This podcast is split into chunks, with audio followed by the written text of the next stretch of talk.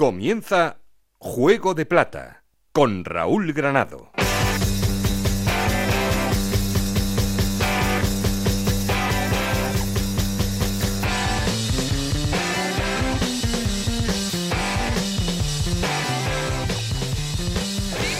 Hola, ¿qué tal? Muy buenas, bienvenidos a Juego de Plata, el podcast de Onda, Cero en el que os contamos todo lo que pasa en Segunda División.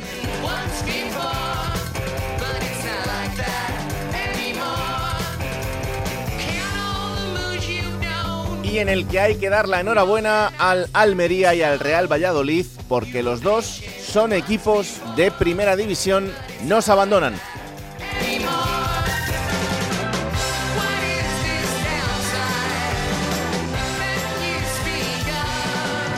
Una última jornada con una batalla tremenda entre Almería, Valladolid y Eibar en la que el Eibar inexplicablemente no consiguió ni siquiera puntuar en el estadio de Santo Domingo frente al colista, frente al Alcorcón y se queda fuera de un ascenso directo que le va a llevar hasta un playoff en el que tendrá que ganar a dos equipos si quiere acompañar al Almería y al Valladolid en ese ascenso a primera.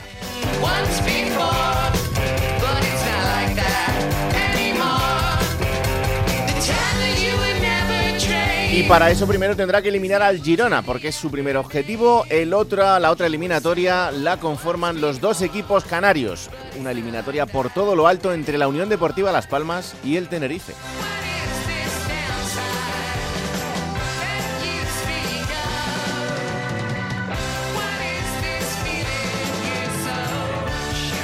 Y remó hasta la orilla el Oviedo, pero al final no consiguió el objetivo, ni siquiera por un punto, por un gol. Un gol le ha, le ha quitado esa posibilidad de meterse entre los cuatro equipos que opten a estar en primera división. Así que el conjunto Carballón tendrá que intentarlo la próxima temporada.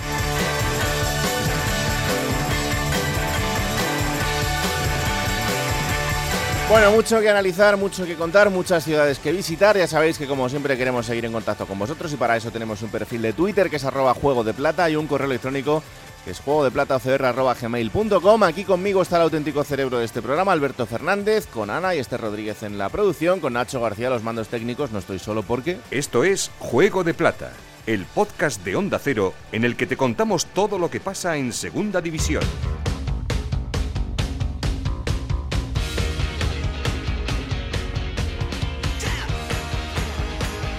Y por última vez en esta temporada hay que poner en orden resultados y clasificación para que para contaros cómo ha quedado todo definitivamente en esa clasificación después de la liga regular y para eso está aquí conmigo Óscar Conde. Hola Óscar, ¿qué tal? Muy buenas. Hola Raúl, ¿qué tal? Muy buenas. Vamos allá con esos resultados de la jornada número 42. Última jornada con estos resultados. Mirandés 5, Fuenlabrada 1, Real Sociedad B 1, Zaragoza 2, Amorebieta 1, Ponferradina 0, Lugo 1, Málaga 0, Burgos 0, Girona 0, Sporting de Gijón 0, Unión Deportiva Las Palmas 1, Oviedo 3, Ibiza 2, Tenerife 1, Cartagena 2, Alcorcón 1, Eibar 0, Valladolid 3, Huesca 0 y Leganés 2, Almería 2. Clasificación final de Segunda División. El líder, el campeón, el Almería primero con 81 puntos, equipo ya de primera, igual que el Valladolid segundo también con 81 puntos en esa zona de playoff de ascenso. Han quedado finalmente tercero el Eibar con 80, cuarto Unión Deportiva Las Palmas con 70 puntos, quinto el Tenerife con 69 y sexto el Girona con 68. En la orilla también con 68 puntos, séptimo se ha quedado el Oviedo. Octavo Ponferradina con 63, noveno el Cartagena con 60 puntos, acaba décimo el Zaragoza con 56 le sigue décimo primero el Burgos con 55, décimo segundo el Leganés con 54 puntos, los mismos que tiene el Huesca que ha sido décimo tercero, décimo cuarta plaza para el Mirandés con 52 puntos, seguido de Ibiza, décimo quinto y Lugo décimo sexto, los dos también con 52 puntos, décimo séptima plaza para el Sporting de Gijón con 50, décimo octavo el Málaga con 45 y los cuatro equipos que descienden de categoría, décimo noveno el Amorebieta con 43, vigésimo la Real Sociedad B con 40 puntos, vigésimo primero fue Labrada con 33 y colista cerrando la clasificación el Alcorcón con 29 puntos. Muchas gracias, Oscar. Hasta luego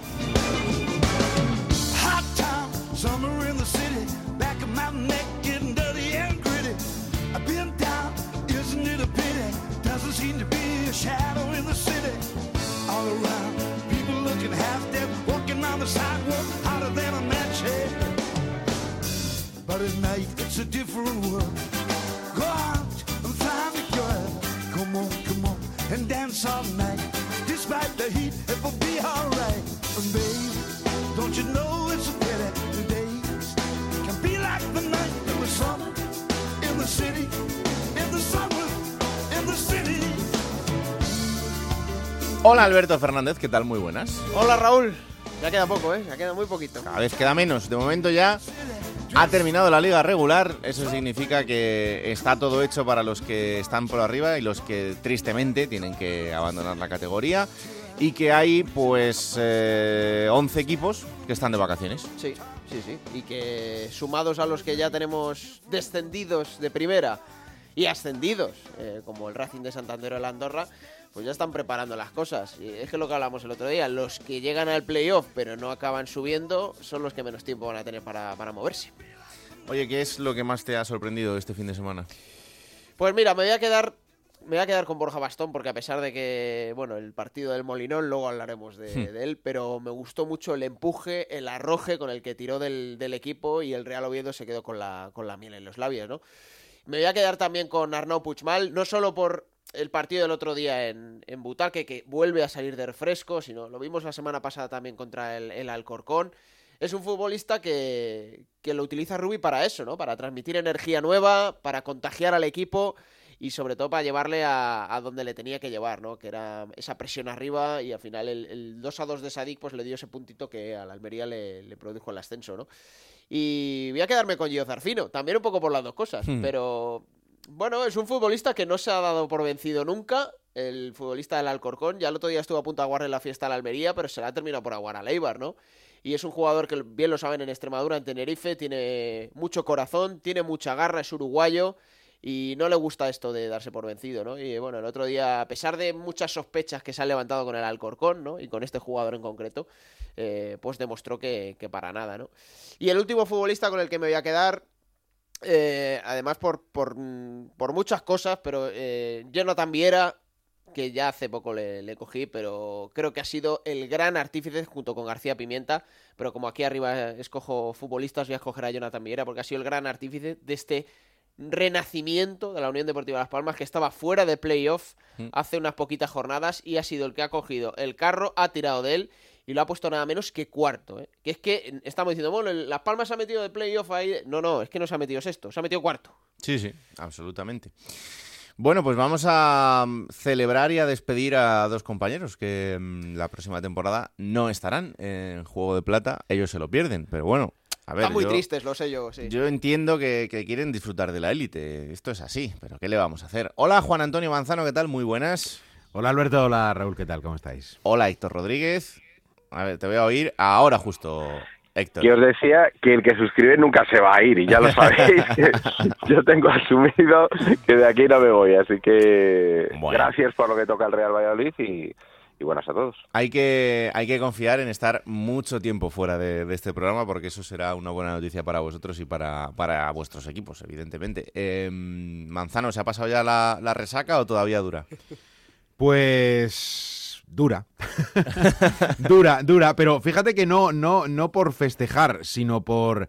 Eh, ahora toca mm, el momento de reciclaje, ¿no? Fíjate que había un compañero, eh, estuvimos, como sabe Alberto, eh, tres personas que viajamos desde Almería, estuve yo para hacer el local, perdón, para hacer cadena y había dos compañeros que viajaron conmigo para hacer el local, ¿no? Y, y los, ellos dos, jóvenes e imberbes, pues tuvieron el bajón posterior al partido y, decían que es que no tenían ganas de nada más que de morirse. ¿no? Em, y a mí me costó más y yo está siendo en la tarde de ayer y es y hoy y hoy y hoy martes está, está pegando un poco el, bajón emocional. Es que ha sido una temporada muy muy dura con unos altibajos tremendos desde enero con el gran golpe que supuso el batacazo que se pegó el equipo, luego reacciona en febrero, cae otra vez en marzo, se remonta en abril, llega la fiesta prevista para el Corcón, pero se cae porque Zarfino coloca ese 1-1. Eh, ¡Buah! Por Dios, qué locura. Y luego al final, bueno, ya es que lo que era la releche es que la liga de 42 jornadas, que yo no sé cuántos minutos son, pero si te pones a sumar 90 por 42 te salen un montón. Joder, que se, que se eh, certifique el ascenso de dos equipos y que uno vaya al playoff en los cinco últimos minutos de una liga de 10 meses, en los cinco últimos minutos es una auténtica locura. Nos podían haber avisado y nos ahorrábamos. Pues sí, todo, lo demás, claro, claro. pero fíjate que había un momento dado de la temporada que parecía que la Almería iba a subir sí o sí con ventaja a varias jornadas del final. Luego lo pareció con el Eibar también.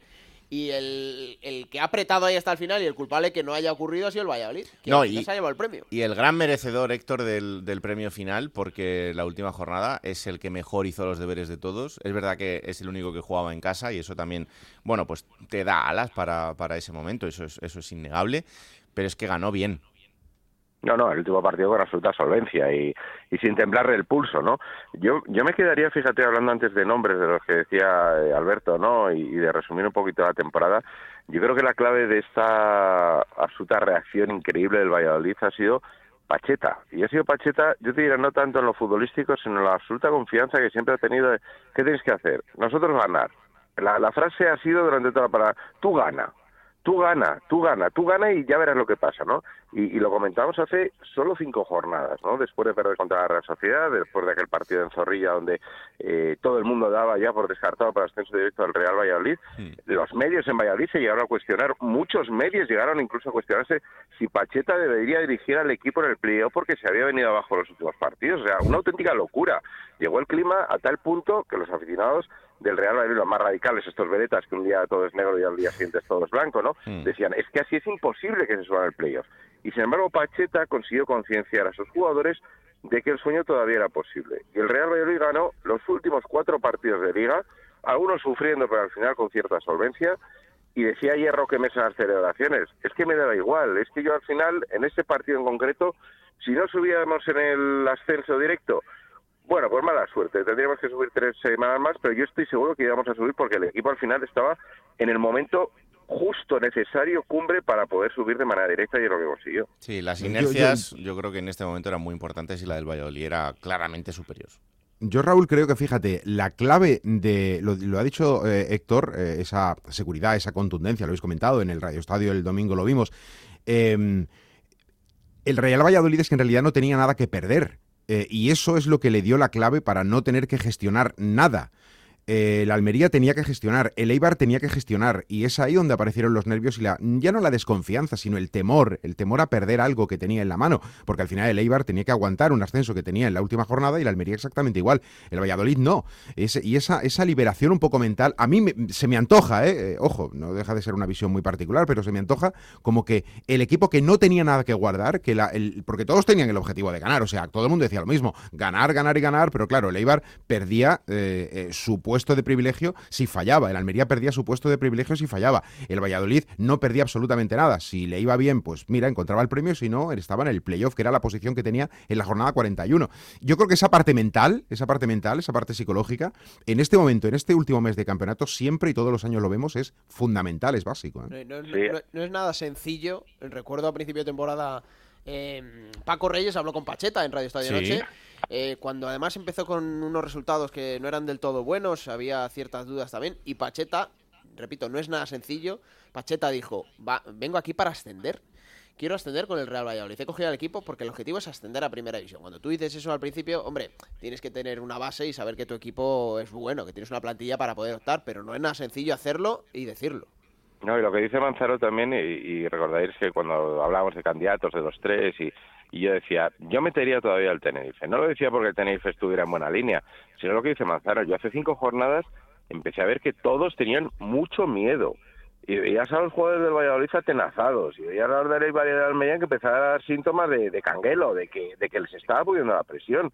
Y los resultados de la Almería y Leibar en las dos últimas jornadas, estamos hablando de equipos de descenso directo, es de equipos que, que, se clasifican para el periodo, da gracias, la de los dos equipos y al final han sido los dos equipos que han dominado de largo la categoría con cierta solvencia. Entonces, ese miedo precisamente yo le doy completamente la razón a Manzano. Eh, en el momento en el que Valladolid se ve todo perdido, pues dice, me quito el miedo y empiezo a jugar como sé. Los otros, como lo tenían ganado durante todo el año, ha sido fundamental. Yo creo que en esta liga en concreto ha sido fundamental tanto para Almería como el Eibar, que, los resultados fueran dramáticos a final de temporada y que tuvieran que subir como ha sufrido y uno hasta el punto de perderlo. Es que em, el Eibar ha sido líder muchas jornadas, pero es que recuerdo un momento de la temporada Manzano que el Almería creo que le sacaba 12 puntos al tercero. Sí, sí, sí. sí, sí, sí, sí, sí, claro. Era brutal, es que era brutal, es que de no ser por todo lo que supuso, es que fíjate que todo comenzó eh, en la jornada en la jornada última de 2021, cuando se tiene que suspender ese partido del Lugo por, eh, por, por, el tema del COVID en Lugo. Eh, ese partido pues no se juega, que en condiciones normales, bueno, nunca se sabe, pero bueno, especulando, jugando vale a, la bolita de cristal. Pues ese partido perfectamente pues se podía haber ganado, eran tres puntos más y arrancas la Navidad de otra manera. Bueno, Almería arranca con un futbolista, con un partido menos y con un partido que resolver. Pero es que esa misma situación que ocurre el día del Lugo ocurre en la primera jornada de la segunda vuelta, pero con los actores invertidos. Es decir, el Almería es el que recibe esa plaga de coronavirus, pierde el partido frente al Cartagena con polémicas y tal, porque querían que no se jugara, en fin, eh, lo que ya sabemos todos. Y a partir de ahí empieza un poco la debacle, porque estaba el equipo regular, eh, eh, eh, por, por físicamente, es que se producen además una serie de lesiones que obligan a la Almería a acudir a mercado con Rodrigo Eli y con Nelson para, para intentar tapar, porque de cuatro centrales se quedan con uno. Em, en fin, hubo una serie de cosas que, que, al final han hecho que el conjunto rojiblanco tuviera que superarse a sí mismo y demostrar una gran fortaleza y algo que, fíjate, hay un futbolista que lleva tres años en el Almería, está vivido toda la etapa de Turquía, es José Carlos Lazo, eh, fue primero cedido por parte, creo que el Getafe, ¿no? El que lo cedió a la Almería. Eh, luego se ejecuta la compra, pero bueno, mm, ese primer año brilla, luego el segundo ya como en propiedad, pues ya tiene unos altibajos y este año igual. Había momentos donde la gente criticaba mucho a Lazo sobre su implicación, fijaros, ¿no? Voy a esa palabra, ¿no? La, la identificación. Eh, bueno, Lazo estaba llorando como una madalena cuando acaba el partido y no podía articular palabra de la emoción que le suponía el haber podido conseguir el objetivo para el que llegó hace tres años, ¿no? el grupo ha sido fenomenal y esa fortaleza más allá de la parte psicológica, que es un hándicap en determinados momentos, pero ha sido clave para que al final se pudiera eh, recuperar de, momentos muy, muy complicados, muy, muy difíciles. Raúl, contamos ya las interioridades. Sí, claro. Hay que decir, hay que, yo estaba con Manzano en Butarque, ¿eh? hay que decir que cuando marca el Leganés, en la primera y en la segunda ocasión. Cuando marca el Leganés el 1-0 y el 2-1. Y el Valladolid ya está ganando. Ya está ganando el Valladolid en el José Zorrilla. Yo mira a Manzano y digo, Manzano, ¿cómo estás? Y dice, tranquilo, tranquilo. Es el, cierto. el, Almería no va a perder este partido. Pero, ay, cuando marcó Zarfino, cómo se puso Manzano, ¿eh? Ahí soltó tensión, ¿eh? Buah, buah, buah, Han sido los peores cinco minutos de la liga. O sea, ahí lo sabe Alberto. O sea, los últimos cinco minutos del campeonato han sido los peores. Por favor. Qué horror. Oye, em, el otro día leía a un compañero, no recuerdo de qué medio, y me perdonará si, si nos escucha, pero em, que lanzaba una, una teoría con la que yo realmente no sé si estoy de acuerdo o no. Pero este compañero decía, no sé si es muy justo que el tercer clasificado que le saca 10 puntos al siguiente tenga que ir a un playoff después de una temporada en la que incluso ha sido líder durante muchísimas jornadas. Igual em, es más justo aplicar como se aplica, por ejemplo, en la segunda división inglesa, en la que si tú eh, sacas una determinada cantidad de puntos a final de temporada, asciendes directamente, eh, termines en la, en la posición que termines. No sé si lo veo bien o lo veo mal, pero a ver, lo que es evidente es que es una triste gracia hacer una temporada como la que ha hecho el Eibar y caerse al playoff. Luego, luego estaremos con Taberna, pero que sí, que, entiendo a la gente que, que diga Joder, pues que hubieran ganado el último día, ¿no? Que, lo tenían lo tenían en su mano. No sé cómo lo veis. Yo sí de parte de la razón, pero, pero también te digo que, estas cosas antes, ¿sabes? Esto es como con los internacionales, que, efectivamente este año, fíjate, la Almería también lo que le ha puesto a punto de costar el tema de Copa África y demás. Y, y, lo que puede suceder el próximo año, que es otra variable, sí que lo van a notar los equipos con el parón del Mundial, que no va a parar la segunda edición, a ver qué jugadores atreven a contratar internacionales sabiendo que les van a perder dos meses. Claro. o sea, eh, pero estos lloros antes. Eh, yo puedo estar de acuerdo, no puedo estar de acuerdo, pero si la competición está así, pues que se lo planteen antes. A mí, sinceramente, o sea, desde el punto de vista teórico, ¿no? Y sin llegar solo esta temporada, a mí se me parece bastante injusto pero igual que me parece injusto que en los playoffs de la Liga C de baloncesto de la NBA, un equipo que haya ganado la fase regular todos los partidos no se puede ir a casa a los primeros de cambio. Es el mismo sistema de playoff, no, no incluye ningún, no tienes ninguna ventaja más allá del campo si tú has hecho un temporada en la fase regular del baloncesto descomunal, has ganado todos los partidos, no, no eres campeón directamente, tienes que jugar un playoff y jugarte eliminatorias, muchas y con muchos más partidos que en segunda división. Entonces yo, sinceramente, si, si es el, el sistema de playoff es así, a mí no me parece mal y sobre todo, y lo hemos dicho también cuando se instauró este sistema, ¿eh? ningún equipo se deja ir. Para la competición es brillantísimo que hasta el séptimo clasificado casi cuando jugaban los filiales, acordados el Barça B y demás, es que hubo ligas que hasta la última jornada había 12 equipos soñando con subir a primera división. Y eso provoca que no haya ni un solo partido de relax, ni una sola jornada de relax, que viéramos al Oviedo celebrar antes de tiempo el playoff cuando parecía descartado durante toda la temporada. Es decir, eh, provoca que la competición para mí sea muchísimo más atractiva. Que en un momento dado se pueda poner ese hándicap de decir, bueno, si tienes una ventaja a partir de 10 puntos, subes directamente. Pues a mí no me parecería bien porque, vuelvo a repetir, eh, quitarías, restarías todo el tipo de interés a los últimos partidos de la temporada, que por fortuna para la categoría en los últimos años está teniendo hasta el ultimísimo partido, hasta el último minuto de la última jornada. Yo me, Dime, Perdón, Alberto. Eh, no, no, iba al hilo de esto, ¿no? Eh, a mí me parece que es absolutamente inevitable, humano y emocionalmente obligado por parte del aficionado esa reflexión de la que hablaba antes eh, eh, Raúl, ¿no? Porque es lógico, o sea, alguien que durante una temporada regular, al final hablamos de una liga, ¿no? No hablamos de un torneo por eliminatorias, donde, oye, si pierdes un partido, pierdes dos, pues mira, te vas a la calle. Aquí hablamos de 10 meses de competición donde hay una regularidad, eso es cierto. Y esa sensación, repito, que es obligada, entiendo, por los aficionados, pero hay que también tomarla con la perspectiva que corresponde. Lo ha dicho Héctor, hace, pues no sé, porque el tiempo pasa muy rápido, hablo de 10 o de 15 y a lo mejor son 20, pero cuando se instauró el tema del playoff, teníamos que a mitad de, bueno, a mitad de liga, en tres cuartos de liga ya había partidos que, vamos, las apuestas ya lo podían quitar, ¿no? O sea, las quinielas sabías cómo iba a acabar, porque no iban a, no, no, no, no ocurría nada, ¿no? Y, eso fue para bien, ¿no? Para, para, el, para el fútbol. Em, lo que ocurre es que claro, encontrarte ahora con esta tesitura de que un equipo que es eh, con 80 puntos, que no ha ascendido de manera extrañísima con esa puntuación, se tiene que enfrentar con un conjunto al que le saca 12, 13, 14 puntos, ya, pero es que eso son las reglas, tío. Es es, inevitable que se tenga que, que se pueda reflexionar, pero a mí me gusta más aunque nos pueda perjudicar en algún momento a unos o a otros, pero es mucho más eh, competitivo este sistema al otro donde en la jornada 35 ya es que había equipos que estaban de vacaciones. Mm. Eh, un dato, Raúl, para que veas lo caro que está el ascenso directo en estas dos últimas temporadas, porque tenemos el precedente de Español y Mallorca que pusieron un ritmo altísimo. El año pasado ascienden los dos con 82 puntos.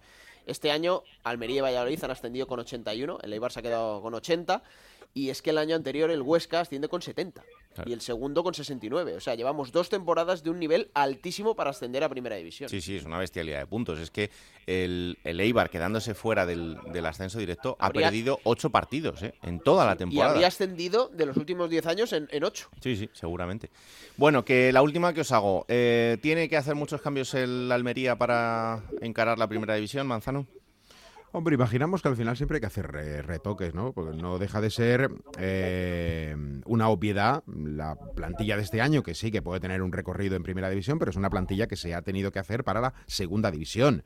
Em, recuerdo que a la inversa, y aquí me tomo como, ejemplo eh, un equipo que el año que viene volverá a la segunda división, como es el Levante. Recuerdo que el Levante, cuando desciende a segunda división, tenía un plantillón tremendo y saca a futbolistas de primera cedidos fuera para montar un equipo de segunda. Y luego lo recuperó cuando llegó el momento. Esto es igual, pero a la inversa. Hay jugadores que se iban a valer, hay jugadores que, bueno, pues tendrán que dar un pasito adelante, habrá jugadores que tengan que llegar. Pero esto es evidente, cambias de categoría, cambias de estructura. Me parece algo bastante obvio, ¿no? ¿Y en Valladolid? Yo creo que no va a necesitar algún retoque puntual, por supuesto, pero yo creo que el bloque más o menos lo tiene hecho y teniendo en cuenta también una cuestión importante y es que eh, el Real Valladolid se ha librado con esto de subir directamente de hacer eh, recalculando casi como podríamos decir el GPS, ¿no? tener que volver a pensar en una reducción importante del presupuesto. No hay que olvidar que el Valladolid, como recién descendido, contaba todavía con ese fondo de compensación de descenso que le permite más o menos mantener las cuentas que tenía en primera división también en segunda. Por supuesto, no son las mismas ni por asomo, pero sí en lo que hace referencia a la confección de la plantilla y que en ese sentido no va a tener que hacer un gran esfuerzo. Eh, tendrá más ingresos de televisión, que es el sueño dorado de todos los clubes del fútbol mundial, y a partir de ahí, pues mantener el bloque.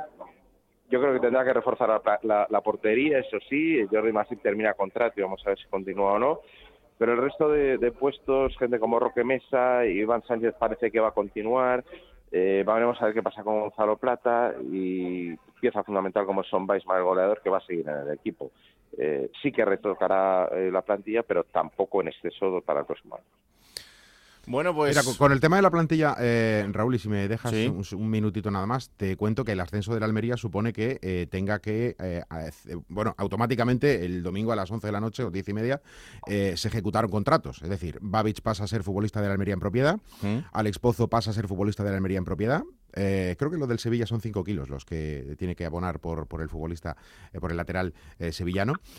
al Partizan le va a llegar también un pellizco por la última parte del traspaso de Sadikumar, que venía vinculada a un ascenso de categoría. Y aquí ya te digo una cosa también, ya te digo cuál es el primer fichaje de la Almería para la próxima temporada. estaba firmado pendiente de que la Almería ascendiera, como ha ascendido, se ejecuta. Melendo, futbolista del Español, es el primer fichaje del equipo rojiblanco. Buen jugador, o sea que es un, buen refuerzo desde luego. Bueno chicos, pues nada, que un placer esta temporada el, haberos tenido por aquí, eh, contando cada día lo que ha ocurrido en, vuestros equipos, que me alegro un montón por las dos ciudades que merecen volver a, a la élite. Y ya sabéis que aquí estaremos siempre con los brazos abiertos, ¿eh? esperando para cuando se tenga que producir, ojalá dentro de muchos años, la vuelta a la categoría de plata de fútbol español, pues aquí estaremos Alberto y yo para recibiros otra vez. ¿eh? Hasta dentro de mucho, ¿eh? Que tardemos en veros, efectivamente. Eh, yo, yo haré como esto, yo no me voy a salir porque es divertido el grupo. es juego de plata, yo me quedo aquí. Yo solo por saludar a Gancedo, ya sabéis. claro que sí. Un abrazo, chicos, muchas gracias. Vale, chao, chao. Adiós, chao. Y tristemente hay otra ciudad en la que las cosas, bueno, pues eh, han ido diferentes, eh, porque el Eibar se queda fuera de ese ascenso directo.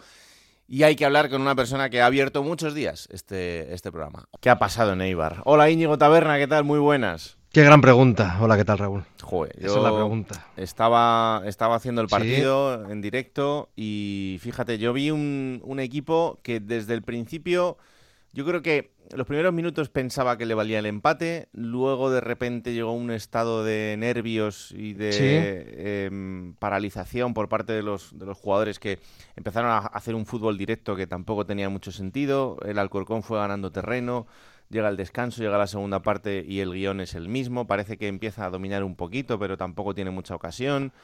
Sale Fernando Llorente y, parece que todo lo que venía por arriba lo estaba bajando y sus compañeros no le ponen centros. De repente eh, ese estado de nervios es cada vez mayor. No sé, un guion que, no esperábamos. No, no, un equipo totalmente atenazado por los nervios, ¿no? Diría yo. Y eso que es un equipo veterano, ¿eh? con gente con experiencia en la categoría y en el mundo del fútbol, pero es que no dio dos pases seguidos, ¿no, Raúl? En todo el partido. muy mal. Futbolísticamente hablando, fue un partido muy pobre por parte de Leibar. Fíjate que al descanso eh, Garitano quita a Ramani, un jugador de ataque, y saca un centrocampista defensivo, a Tienza. Cuando dices, no, no, si ganando el Eibar asciende. No, no, Garitano también estaba como especulando, ¿no? Con el resultado. Y luego lo dice en la rueda de prensa, que con el 0-0 que les valía, porque sabían lo que estaba pasando en Leganés y entendían que la Almería igual no marcaba y que, y que con el 0-0 les valía para subir y llega el gol del Alcorcón en el 91. Es inexplicable, hmm. Raúl. No tiene explicación lógica que a un equipo se le vaya el ascenso por no cerrar un 0-0 contra el colista en su campo. Yo no lo entiendo todavía. A mí, la verdad es que me dio pena por, por la gente desplazada, ¿no? Que al final eh, hay una imagen también muy curiosa en los minutos finales en los que eh, Joel, el portero suplente, sale del banquillo y le pide a la gente que anime. Y claro, la, gente le, le, contesta casi desde el enfado diciendo, pero si llevamos animando todo el partido, sois vosotros los que no habéis aparecido en el campo. Te voy a decir una cosa, la gente está muy enfadada, ¿eh? Y muy decepcionada. Los más de 600 que fueron a, Santo Domingo volvieron muy, muy enfadados. En las redes sociales muchas críticas al equipo, muchas críticas al planteamiento de Gasca Garitano. Ayer se pusieron a la venta poco más de 300 entradas para el encuentro jueves contra el Girona, Raúl, y es que apenas se han vendido. La gente está ahora mismo desolada, tocadísima y el equipo es el que le tiene que volver a subir en la ola a la afición, ¿eh? eliminando al Girona en esta eliminatoria, lo cual me parece harto complicado porque el estado de ánimo de Eibar, el estado de, ánimo de ese vestuario es, no sé cómo decirte, ¿eh? daban por hecho el ascenso, Raúl, daban por hecho el ascenso y mucho más viendo que la Almería no era capaz de ganar al, al Leganés. Yo vi em, en la salida del vestuario de los futbolistas, vi mucha gente llorar. mucho, em, mucho. Incluso después eh, de que hubiera terminado el partido, pues debieron pasar como 45 minutos, eh, casi una hora del final del partido y todavía de ese vestuario, bueno, yo tengo la imagen de, de Anait Sarvilla, un futbolista que ya tiene también una edad, sí. saliendo del vestuario ya duchado, cambiado, o sea, que había pasado tiempo y llorando desconsoladamente en el camino que hay desde la salida de vestuarios hasta el autobús de donde estaba el autobús de Leibar, que hay como, bueno, hay que salir otra vez por el campo de Santo Domingo y andar toda la banda y, salir por uno de los corners. Bueno, pues todo ese trayecto, Arbilla iba llorando desconsoladamente. Tú fíjate en, su situación, ¿eh? Ponte en su situación. Eh, estuvo el año pasado cuando el equipo bajó a segunda, era el capitán, es el capitán del, del Eibar, sale en el tramo final del encuentro y es el jugador que queda retratado en el gol del Alcorcón. Mm. ¿Eh? Sí, sí. Fíjate, fíjate. Sí, sí, la verdad es que no, no es nada fácil y, Y es verdad que yo eh, hace poco, en otro partido de, de Leibar, en Butarque, em, hubo gente de ese vestuario que me, que me, comentaba que había un grado de, de cansancio dentro del vestuario muy grande, que había un grado de incomprensión de algunas decisiones de Garitano en el último mes y medio de la temporada importante también dentro del vestuario, de futbolistas que no entendían por qué, estando bien, no estaban teniendo minutos. No, no, no. Otros incluso que estaban siendo titulares y no entendían por qué seguían jugando si estaban muy cansados físicamente. Y al final esto, pues eh, por algún lado tiene que salir, claro. Y luego es que la apuesta del club claramente este año ha sido el ascenso. El ascenso directo. O sea, el club en su planteamiento de comienzo de temporada con la inversión que ha hecho en esta plantilla, que es una plantilla cara para la segunda división, mm. el planteamiento, Raúl, era ascender directamente. No se planteaban el hecho de jugar los playoffs. Y fíjate lo que dice eh, Garitano en la rueda de prensa post partido en el Alcorcón. El tercero nunca ha subido a primera. No, no, es que... Lo dice él, ¿eh? Sí, sí. No, no se lo dicen los periodistas. Oye, que el tercero no ha subido nunca. Él, él ya, él ya sabe que lo tienen harto complicado por, por cómo llegan otros. ¿eh? Hmm. Véase Las Palmas, por ejemplo, que, qué resultados ha obtenido en este tramo final de la temporada, a cómo llega Leibar, que ya ganó muy justo ¿no? al, al Leganés en Butarque, y el otro día es que hace, no sé, es, una, es un error histórico para, para el Eibar, el, el cometido el pasado domingo. Desde luego, y ahora, bueno, pues eh, pendientes estaremos de lo que pase en ese playoff contra un Girona que al revés eh, viene con, la moral alta. Es verdad que con un final de temporada también algo irregular, pero con la sensación de que, de que el equipo carbura a otro nivel y que, bueno, van a ir a este partido a, darlo todo en esta eliminatoria a doble partido. Antes de despedirte, eh, teníamos el debate ahora con, con Taberna, o sea, perdón, con Manzano y con Héctor. Em, a raíz de una información de un tuit que yo veía el otro día de un compañero que decía que eh, quizá no es justo que un equipo que ha sido líder durante muchas jornadas y que luego le va a sacar pues, 18 puntos a su rival en el, en el playoff, que tenga que pasar por ese playoff, que a lo mejor sería más justo ese sistema de la segunda inglesa en el que a partir de un determinado número de puntos ya asciendes directamente. Cuando comience la temporada, Raúl, todos sabemos las reglas de la categoría. Con lo cual, mm, si me benefician, bien, y si no, no me gustan. No, las reglas son las que son. Había dos plazas de ascenso directo. Del tercero al sexto se juega un playoff. Y lo que tenía que haber hecho el Eibar es resolver por la vía rápida el ascenso que ha jugado en la última jornada, repito, en el campo del colista el Alcorcón. Con todos respetos al Alcorcón, que, hizo, que, hizo, su partido, lo que tenía que hacer. Pero es que lo tenías todo de mano. No tenías que ni, ni que esperar que fallasen Valladolid y Almería. Pues la verdad es que sí. Íñigo, contaremos eh, la semana que viene lo que haya sucedido en ese playoff. Ojalá que haya tiempo para que el ánimo vuelva a ser otro diferente y ver un Eibar, como hemos visto durante la temporada, que sea protagonista y sobre todo que, veamos a ese equipo realmente. Hablamos, Raúl. Un abrazo fuerte. Un abrazo. Chao. Vamos a estar en las Islas Canarias porque este playoff ha querido que eh, haya también un enfrentamiento, un derby canario entre el Tenerife y la Unión Deportiva Las Palmas. Pero el rival de Eibar en ese playoff será el Girona. Hola José Agustín Gómez, ¿qué tal? Muy buenas. Hola, muy buenas Raúl. ¿Qué pues el Girona que ha entrado sexto al final, ahí prácticamente rozándolo, porque es verdad que en el último tramo de la temporada también se ha empeñado en complicarse un poquito la vida el, equipo de Mitchell y al final... Bueno, luego vamos a estar en Oviedo, que no sé cómo estará Chisco, porque eh, un gol es lo que le ha dado esa clasificación al, al Girona en una temporada en la que yo creo que de momento hay que ir dándole el aprobado porque el primer objetivo está conseguido, que es el de meterse en el playoff. Sí, pues como tú decías, ha sido una temporada muy irregular, un mal inicio, una buena zona intermedia y un final de temporada que genera dudas respecto a lo que puede hacer en el playoff frente al conjunto armero. Lo que pasa es que, claro, tú confías en el estado anímico del equipo Ibarres que sea bajo, que, llegue aquí con la moral baja después de haber ido toda la temporada en las primeras posiciones, tener que jugar a la playoff. Pero las sensaciones que deja el equipo de, de Mitchell, no sé yo si, generan demasiada confianza en la afición. La ilusión existe. Otra cosa es lo que te está transmitiendo el equipo con su juego. Porque hablábamos hace una semana de la buena imagen ofrecida en el penúltimo partido de liga, ganando con solvencia su choque y el fin de semana frente al Burgos, pues tuvo que aparecer Juan Carlos con, sus paradas para salvar lo que podía haber sido una desgracia para el conjunto de Mitchell. Y ahora hay que pensar en el, en el Eibar. Eh, es verdad que el Eibar va a llegar muy tocado a este playoff. Es una situación en la que el Girona se ha visto en otras, en otras temporadas, con lo cual sabe perfectamente lo que es esto. Eh, pero también es verdad que para el Girona mm, va a ser un esfuerzo grande esta eliminatoria porque, porque el Eibar es un equipazo, eso es innegable. Te voy a dar dos datos. Desde 2013 el Girona no gana el Eibar.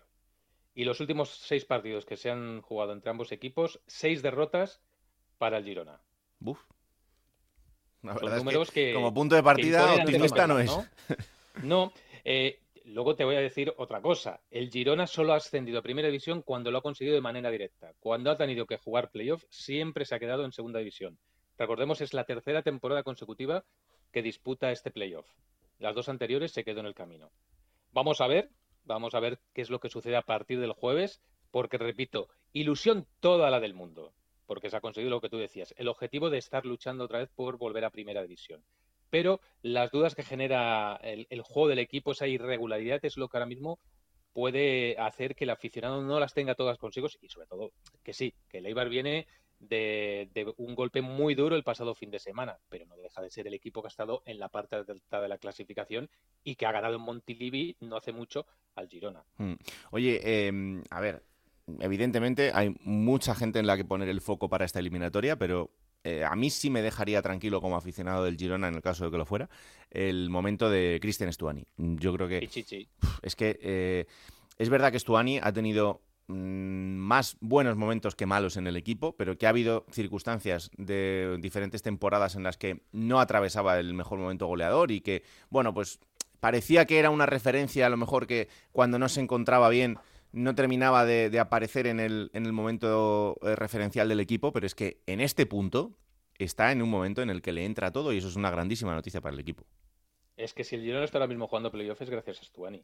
Eso no lo puede dudar nadie. Stuani es eh, como decimos en catalán, el pal de payé. Es el eje sobre el que gira todo el juego del conjunto de Mitchell. Y ha encontrado por fin asociaciones que le están produciendo mucho beneficio, eh, como Alex Baena, que es sin duda para mí otra de las sensaciones de la temporada, ya no solo en el Girona, sino en la categoría. Y eso es muy importante, que dos hombres con talento se puedan juntar. Pierde a otro socio, como es Borja, García, lesionado, hmm. que veremos a ver si puede jugar el segundo partido de, de este playoff. Pero lo importante es que el hombre gol el que las tiene que enchufar, el que marca las diferencias arriba, lo tienes en el mejor momento de la temporada. Y cuando es ese momento es ahora, que es cuando se decide todo.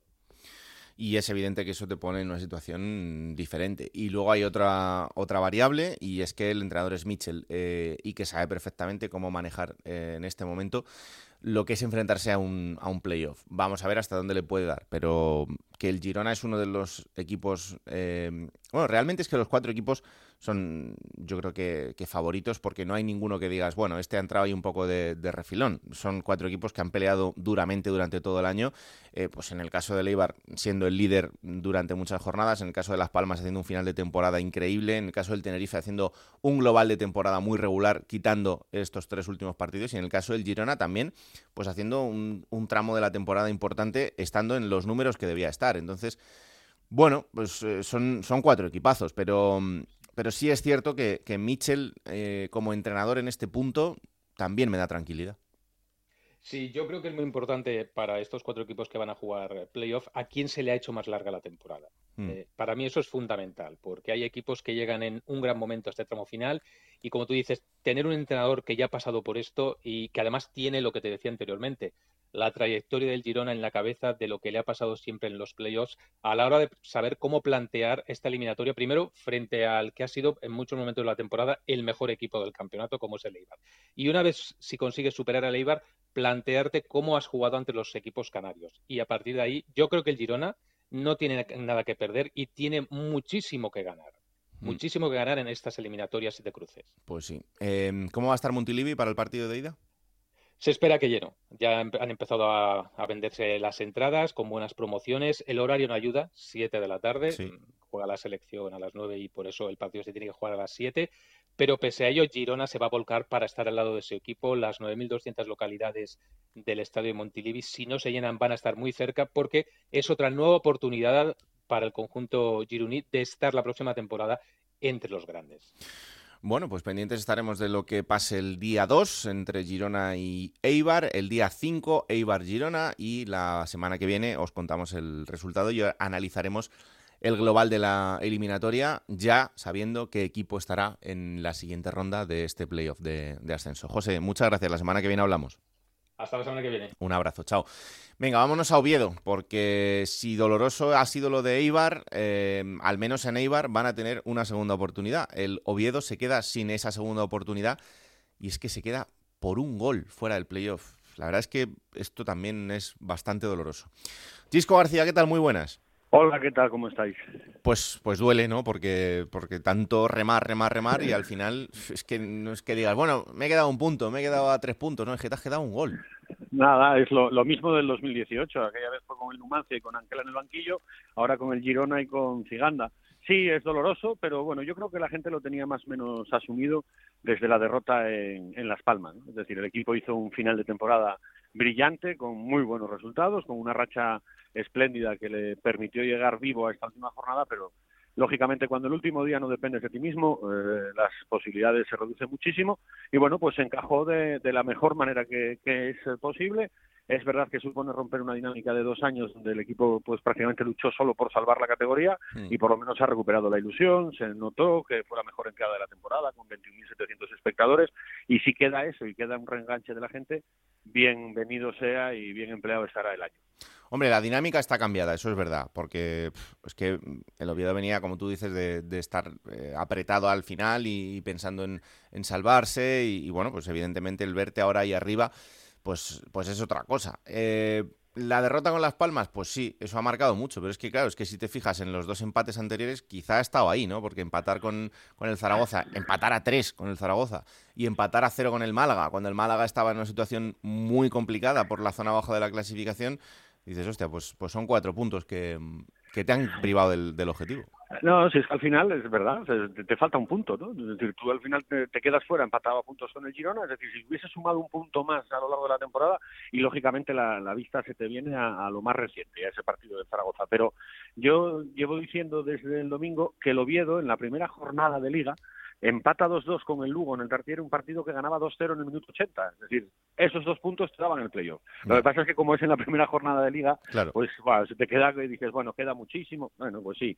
Pero que yo creo que la temporada del Oviedo, yo lo vengo diciendo, es notable. Hubiese sido sobresaliente si jugaba el playoff y de matrícula de honor si hubiese ascendido. Pero no se le puede decir nada, y menos a un entrenador que llegó hace dos temporadas y media, que cogió un equipo que se marchaba a Segunda División B o a Primera Red, como lo queramos llamar, ah, logró una salvación casi casi milagrosa porque hizo números de, playoff en, la recta final del campeonato. El año pasado consiguió estabilizar el equipo con una plantilla muy justa y este año que tenía una mejor plantilla lo ha tenido peleando arriba. Así que yo creo que hay que aplaudir el trabajo de Ciganda y ojalá que le den continuidad porque en este club ya sabes que puede pasar cualquier cosa. Eso te iba a decir, que cómo se plantea el verano de cara a la próxima temporada. Pues, eh, pues imagínate, ahora mismo el club está descabezado, no tiene director deportivo porque Rubén Reyes se marcha al Getafe, Giganda acaba contrato el 30 de junio, hay eh, nueve futbolistas que acaban el vínculo con el Oviedo el próximo 30 de junio y aquí no hay nadie para tomar decisiones. Bueno, pues es la manera de vivir del Real Oviedo, que se ha acostumbrado a esto, pero que una vez algún día les va a salir mal, ¿eh? esta vez salió muy bien, pero el día que te salga mal, pues te pasa como hace dos años y sufres las de Caín para salvarte. Claro. Bueno, pues pendientes estaremos de lo que haga el Oviedo en este mercado, lo iremos contando y del proyecto que se empieza a armar para la próxima temporada. Si no hay noticia de aquí al final del playoff, pues un placer, eh, Chisco, como todos los años. Siempre es un gusto hablar con vosotros. Un abrazo. Un abrazo, chao, chao, chao. Venga, y vamos a Canarias, porque ya os decía que el enfrentamiento, el otro enfrentamiento caprichoso que ha deparado este playoff, es un derbi canario, con todo lo que eso conlleva. Primero será en el Insular, después en el Gran Canaria, Tenerife Las Palmas, Las Palmas Tenerife. Hola Jindy Hernández, ¿qué tal? Muy buenas. ¿Qué tal? Raúl Juego de Plata, muy buenas desde, desde Canarias en una semana muy especial. Sí, además, eh, después de, la resaca del Día de Canarias, así que feliz día para todos los canarios y, para ti también, Yendi. Muchas gracias. sí. Eh, final de temporada dispar para los dos equipos, porque Las Palmas ha mantenido esa regularidad de victoria tras victoria y el Tenerife no sé si se ha dejado ir porque ha visto que ya tenía el playoff en la mano, pero son tres derrotas en los últimos tres partidos. Bueno, espectacular final de temporada de la Unión Deportiva de Las Palmas. Eh, comentamos hace unos programas aquí en Juego de Plata, mejor final de temporada de su historia en el fútbol profesional. Ha acabado con nueve victorias en once partidos, dos empates, uno en el campo de Leibar y otro en Ibiza, empate en el que se le pudo ir alguna opción, pero al final el, tramo final de, calendario también ha sido benévolo para la Unión Deportiva Las Palmas. Ese partido contra el Sporting, contra un Sporting que, bueno, como comentábamos, como escuchábamos también a Gansero en el Radio Estadio, estaba claro que eh, directamente casi que iba a ceder el partido de la Unión Deportiva Las Palmas. Y, bueno, un equipo que ha tenido una temporada de, tío vivo, de altibajos, que empezó con mucha presión por la cuestión presupuestaria, por el ascenso directo, con esa apuesta de jugadores eh, con salarios altos, eh, tipo GC, Peñaranda, eh, Sadiku, Jonathan Viera en Fulu, Raúl Navas el central, muchos jugadores con experiencia en primera división, que tuvo un cambio de entrenador, por el camino también Las Palmas, problemas a efectos de, de indisciplina, problemas también dentro de los egos, de los roles dentro del vestuario, como sucede cuando hay, eh, bueno, plantillas eh, caras o con muchos jugadores que dentro de la segunda división han estado en primera, pero en fin, la llegada de, García Pimienta ha encontrado química con el equipo, con ese estilo propio de, del fútbol de la Masía que también sienta en, Canarias, ¿no? Eh, dándole oportunidad a la gente de calidad, en el centro del campo sobre todo, tipo Kirian, liberando también al Alberto Moleira y haciendo un equipo muy, muy fresco, muy alegre, que está llegando muy entero y sobre todo con el apoyo de la afición, el apoyo de la afición que está siendo francamente espectacular. Hemos visto ya cómo se agotaban las entradas de cara al partido del sábado, la vuelta del, del Derby Canario de lo que es la primera eliminatoria. Sí. 33.000 espectadores en el Gran Canaria, que son muchos. Y bueno, el tramo final de temporada de Las Palmas, que la verdad es que ha llamado la atención y, ha sido un equipo de estos equipos que llegan de menos a más, ¿no? Como ha sucedido otros años, que acaban siendo muy peligrosos en el playoff. Le pasó a equipos como el Córdoba, como el Elche, y en este caso ese papel lo está ocupando la Unión Deportiva Las Palmas. Pues la verdad es que sí. Em, el partido, bueno, los partidos van a ser declarados de, alto riesgo, por lo que significa un, un derby y encima en este momento de, la temporada. Si tuvieras que jugártela por uno de los dos, ¿a quién ves mejor? Bueno, sinceramente, un poco el hilo de la pregunta que me hacías anteriormente, las sensaciones son mejores en Las Palmas. ¿eh? Las sensaciones son mejores en Las Palmas. A mí me da la sensación el Tenerife dos cosas. Es bueno tu argumento en que se ha dejado ir después del partido contra el Girona, ya tenía la tarea hecha el Tenerife, sabe que está llegando con jugadores justos, eh, con, las fuerzas un poco más, más limitadas al final de la temporada, lesiones de jugadores importantes, Pablo Larrea al medio centro, Alex Muñoz el carrilero zurdo, Sam Sashua el inglés, intentó darle en la última jornada contra el Cartagena Ramis 20-25 minutos a Sashua, pero no puede, está al 20-25%, le cuesta el caracoleo, le cuesta el regate, le cuesta ser ese jugador que marque diferencias con los últimos pases en los metros finales y se le nota, ¿no? Al inglés, que, tan buena campaña hizo la primera vuelta con el Tenerife.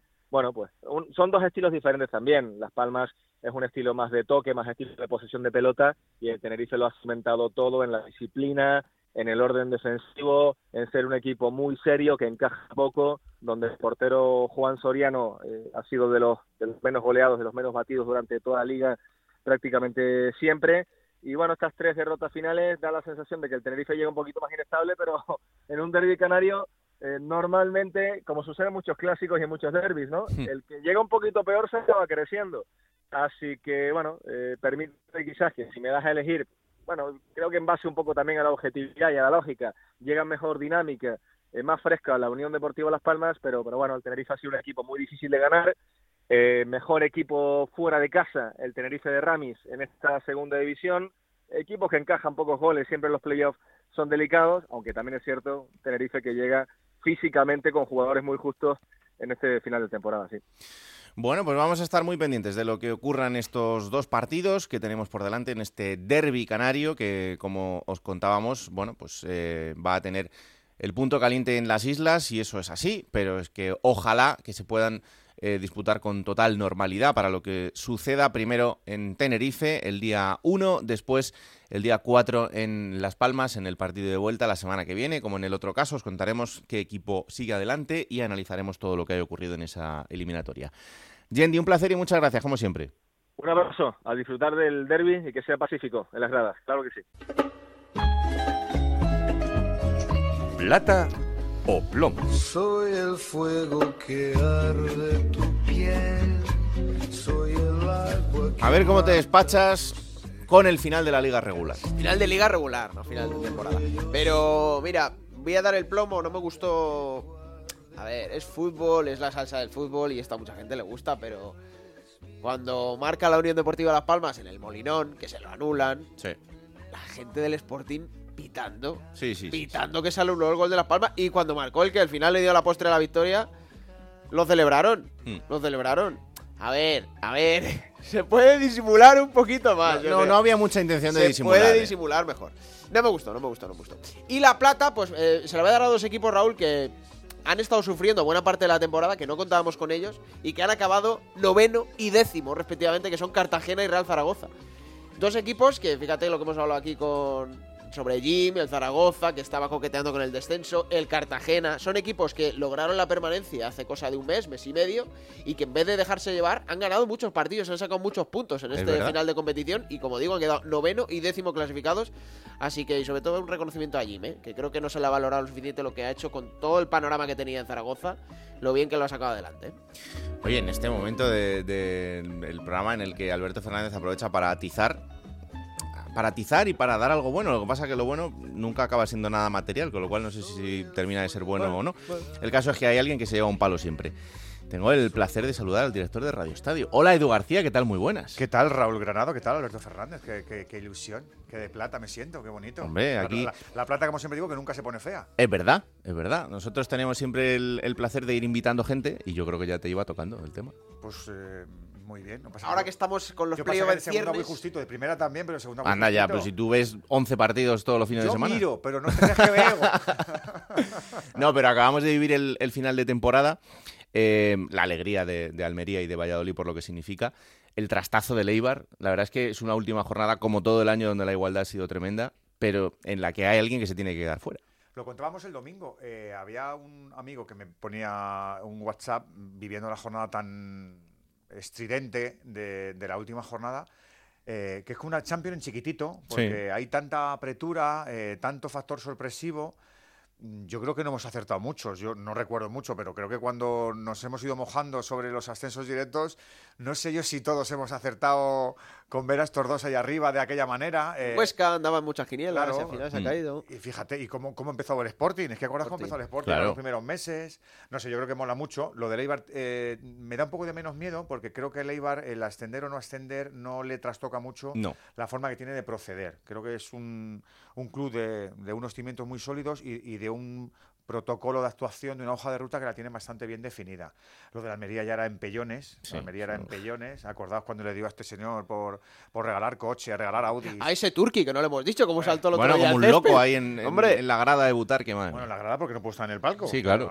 no- por no llevaba- ponerse una camisa y una chaqueta, que no tendrá el hombre posible. Saltó para como eso. un loco al césped, ¿eh? no llevaba indumentaria en condiciones. Y luego lo del Pucela, pues eh, está muy bien. Yo creo que mm, me da la sensación de que a Ronaldo le han imputado muchos éxitos. Y está bien. Sí. Pero creo que ha habido un golpe de fortuna que tiene un- una porción de quesito eh, en este trivial tan, tan suertudo que habría que dimensionar. Sobre decir, todo Pacheta, la suerte de tener ese entrenador y, y que haya eh, metido a ese equipo de una manera tan brutal, no solo por los jugadores, sino por el momento de forma del final de temporada. Es que escuchando a Ronaldo en el micro de, de Héctor Rodríguez el domingo daba la sensación de que había estado todo el Sí. desde las 9 de la mañana en el club, currando. a- Y hombre, no ha sido así. No, o sea, estoy no. convencido de que ha habido también gente que pensaba que iba a abandonar el barco antes de tiempo y no, se ha Eso es quedado. verdad. Con el ¿eh? descenso mucha gente Sí, creía sí, que Ronaldo ya que no se iba... iba, es verdad, que se iba, que lo, que lo había dejado morir y tal, y mira, ahí se ha quedado. Pero, pero efectivamente, yo creo que el papá de este ascenso se llama José Rojo Pacheta y hay que decírselo. Sí, leche, sí, y es su mérito. Oye, nos queda un playoff muy bonito. También, y, y también muy incierto. Eh, a mí me parece que el derby canario mola mucho. Creo que parte como favorito la Unión Deportiva, Debería. pero nunca se sabe. Sí, sí, sí. Porque- Ahí está Ramis con el Tenerife haciendo un campañón también. Es verdad que se ha dejado ir en este final de temporada, pero, pero bueno, que va a tener sus opciones. Y en el otro, es que luego pasa lo de siempre. Es que yo ahí lo veo. Que Leibar puede que- quedar muy tocado, ¿eh? Y, y- y le debe tantas la historia futbolística al Girona, ¿no? Es que son tantos. Este año es sexto. o sea, que Finales este, de año, este año va encaminado, porque ya sabemos que el sexto normalmente acaba bien Pero la el historia. sexto es el último que se mete. Lo que pasa es que la Unión Deportiva Las Palmas se ha metido directamente al cuarto. Sí, sí, sí. yo sí. No, no- no recuerdo mucho, pero yo creo que la historia negra del Girona en playoff no tiene parangón. No sé Es el equipo que más finales de playoff ha perdido, sí. Es que, se- pero que, pero, y que más de cara las tenía. Y, Sí. la, y la vuelta en casa. Porque Sí, la del año pasado, la, pues que yo me acuerdo de Catomes que dice, no, no puede ser, no, no, no se lo cree la gente. Rayo, ¿no? el Elche y Osasuna han sido los tres que le han ganado la vuelta en casa a Montilivi. Mm. Va a ascender. y vuelven a bajar eh, transatlánticos de primera a segunda. Eso genera la tristeza de bajar, pero que el año que viene nos genera también que vamos a tener una segunda división apasionante. Sí, eh, hay que ver luego los proyectos, eh, porque la diferencia, yo creo que la diferencia entre subir de segunda a primera es muy grande, a nivel de ingresos, pero creo que es mayor la bajada. Sí. Creo que se nota mucho más cuando un equipo de la Liga Santander pierde la categoría. Y luego hay que ver cómo se ade- adecúan. Hemos visto mm, durante los últimos 10-15 años, donde ya el fútbol profesional se nota que tiene ya el, el vigor de la inyección económica, cómo hay plantillas que en segunda eh, funcionan muy muy bien, que luego hay proyectos que se quieren calcar en la primera y no funcionan, y yo creo que al revés el argumento también nos vale. Sí, claro. Hay jugadores que en primera eh, son competitivos, se, a- se adecuan bien a la competición, pero que luego en segunda requieren también un, un modo de, Sí. de adaptación que en otro mundo maneja. Y yo creo que esa reconversión del equipo que está en la élite y que luego tiene que saber cómo se tiene que. lo largo que es la competición, las 42, el playoff. Quiero verlo, ¿eh? O sea, la rara avis esta del, del español que baja y sube, eh, eso no, eso no es fácil. No, no, no, para nada. fáciles, para nada. No, no, no. El, el bajar y subir es súper complicado. Es verdad que este año cuentan con CVC, que eso también, pues a alguno le puede solucionar un poco la vida, y con ese fondo del descenso que evidentemente te hace ponerte en una situación económica importante. Pero ahí tenemos el ejemplo del Huesca este año, que ha terminado decimotercero, ¿no? Teniendo un- una capacidad económica muchísimo mayor que el resto de, de equipos. Y por cierto, Raúl, eh, para los equipos que descienden eh, a colación del CVC, eh, ese, ese Se me hace presupuesto. raro que le llaméis CVC, yo como le llamo PVC, como PVC, el PVC. eh, eh, esa liquidez se congela 10 años, ¿eh? O Mm. sea, el Alcorcón, por ejemplo, el Fuenlabrada, no pierden eh, ese dinero, sino que queda congelado 10 años, que son el tiempo que tienen para regresar al fútbol profesional. Walt y Disney, le hacen, Walt Disney Claro. 10 años, ¿no? Claro, Ah. si tienen la mala suerte o la mala fortuna que en 11 años siguen en primera federación o peor, pues se acabó. Bueno, pues habrá que estar atentos, ¿eh? porque sobre todo el Alcorcón queda en una situación muy difícil y muy incierta, estando en, en primera ref. El Fuenlabrada está en otra situación diferente, aunque también tiene que acometer unas obras en un estadio para hacer un estadio nuevo que evidentemente pues querrían haber estrenado de otra manera. El filial de la Real B, vamos a ver qué pasa con ellos. Para empezar tienen que buscar entrenador porque Xavi Alonso ha sido despedido y la Sociedad Deportiva Morevieta pues bueno, seguirá en su hábitat Ya habitual. ha crecido mucho, ¿eh? Le ha venido muy Muchísimo, bien. El fútbol profesional ha crecido mucho como club. Y ojalá que este paso por la segunda pues eh, lo puedan repetir dentro de poco. Pues le podría servir para hacer un campo, ¿no? Eso Sí, estaría muy bien. Lo que pasa que, claro, ellos ahora van a volver a, a su campo de toda la vida, que es el que más o menos pueden ir llenando cada fin de semana y les vale, pero claro, Sería como voy a hacer un campo de, de forma aspiracional para volver Sí. otra vez a estar ahí, ¿no? desde Sí. luego. Bueno, el año que viene en Radio Estadio, lo hemos tenido en la plaza en baloncesto, pero vamos a tener la plaza fútbol en Andorra, ¿eh? Claro, sí, claro, sí, sí, el Jerry. Que va a estar chula. Sí, sí, sí. Que disfrutemos del playoff, que disfrutemos del final de Que se temporada ocurren y que den espectáculo. y un placer tenerte por aquí. ¿eh? Como siempre, os seguimos escuchando. Claro que sí. Vamos a acabar, vamos a acabar este, este programa. Eh, no hay próxima jornada porque ya os hemos contado lo que pasa con el playoff de ida y de vuelta. La semana que viene analizaremos todo lo que haya ocurrido en, eh, en esos cuatro equipos. Ya sabremos quiénes son los dos finalistas. Quedarán dos para jugarse esa plaza que queda en el ascenso a Primera División, pero eso será la semana que viene en Juego de Plata. Ya sabéis, el podcast de Onda Cero que habla sobre la Segunda División, que está disponible cada martes a partir de las 5 de la tarde en Onda Cero.es para que os lo descarguéis, lo compartáis y le digáis a todo el mundo que existe este bendito programa que hacemos con tanto cariño. Que la radio os acompañe. Chao.